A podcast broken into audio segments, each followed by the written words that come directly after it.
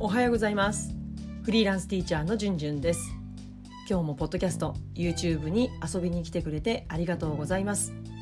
このチャンネルはフリーランスティーチャーじゅんじゅんが考える学級経営教師の働き方生き方について発信しています、えー、今日のテーマ1学期振り返り、えー、最終回です、えー、お付き合いいただきありがとうございました、えー、 GoodNotes5 教務手帳を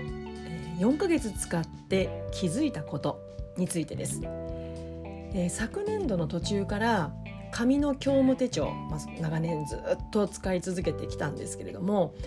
えー、そこからね iPad 私は iPad Pro を使ってるんですけれども、えー、そこにね GoodNotes5 アプリをダウンロードして、まあ、そこに教務手帳を作成しました、えー、それをね、え今日に至るまでずっと使い続けてきたんですけれども、まあ、この辺りはね YouTube ポッドキャストでも2週間使った感想などをシェアしたりしています。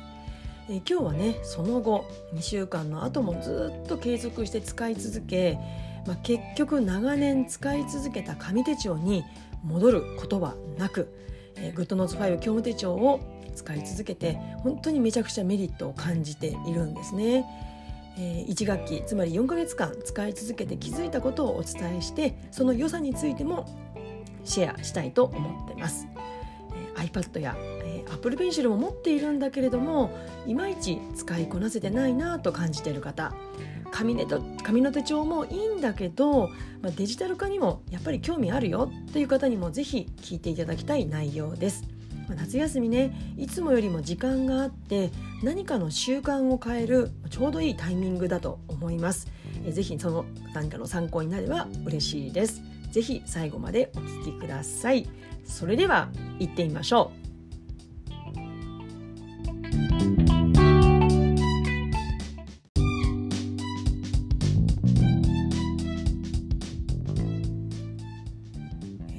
月使って気づいたこと、まあ、メリットは、えー、2つです。教務手帳に板書写真を貼り付けて、えー、それを時事の、えー、次の時間の授業にスムーズに入ることができるできるようになったということです。そして2つ目はワークシート、まあ、プリントの作成の効率化がめちゃくちゃ図れたこの2点なんですね。まああの4ヶ月間使う中でやっぱり便利だなってこう再認識したの機能はやっぱり輪投げツールですね。まあ、これがあることによってページが変わってももうコピーペーストが、うん、もうこの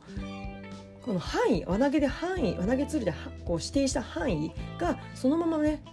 コピペすることができるので本当にね教師の仕事にはうんなんかすごく助かるなっていうところがたくさんありました。で輪投げツールの機能については、まあ、以前の YouTube ポッドキャストでもお話ししているので、えー、ぜひねそちらの方も聞いていただければなと思います、えー、ではね話を4ヶ月の使用感に、えー、話題を戻します。まずね教務手帳に板書写真を貼り付けて、えー、次の時間時事の授業にスムーズに入る。このメリット。これを挙げたんですけれども、まあ、どういうことかっていうと私以前からね授業が終わるとその板書を写真に残してたんですよ。その目的というのは、まあ、時期によっても違うんですけど、えー、ある時期は自分の板書のレベルアップを目的にしている時もありましたまた、うん、学級通信に載せるためにの撮ってる時もありましたまあでもねまあその時だけ使ってあとはね iPhone のカメラロールに溜まっていく一方でまあ振り返りをしたとした時に、うん、まあその後はねわざわざ見直すことはなくて、まあ、活用しきれてなかったんですよね。で教務手帳を GoodNotes5 にしてから撮影した画像を、まあ、簡単にね当日のページ教務手帳に貼り付けることができるんですよね。まあ、それだけではなくって翌日や数日後の授業の時にあれどんな板書で終わったんだっけっていう、まあ、昔だったらね記憶に鮮明に、ね、残っていたけど、まあ、最近じゃねこう随分忘れることも多いので、うん、やっぱりこう画像として残しておくとあこの板書で終わったんだじゃあ次の授業はここからだっていうことで分かりやすくなるんですよね。うん。なので、まあ、こう写真を撮って次の例えば算数の授業であったらあ次は、えー、2日後に算数があるって言ったらそのページにも貼り付けておけば、うん、あとはもう忘れることもできるわけですよね。またその時にまた見直せばいいってことなんですよね。うん。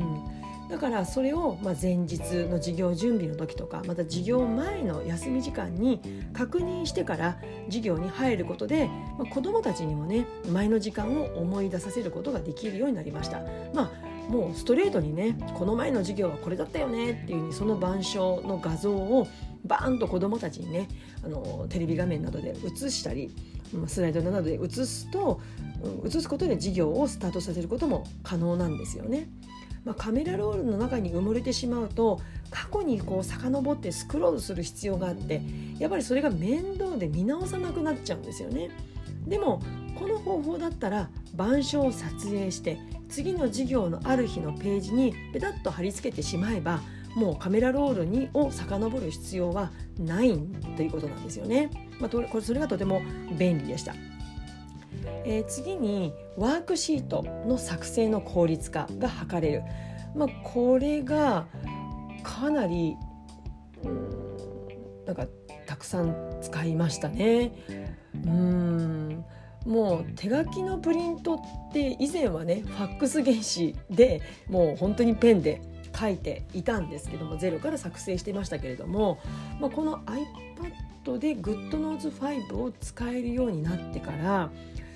やっぱりねあの PDF に残しておけさえすればまた自分の PDF じゃなくても他の方がね作成してくれたデータさえあればそれを取り込んで GoodNotes5 に書き出しをすることができるんですよね。まあ、そうするとそこに新たにねプリントデータとして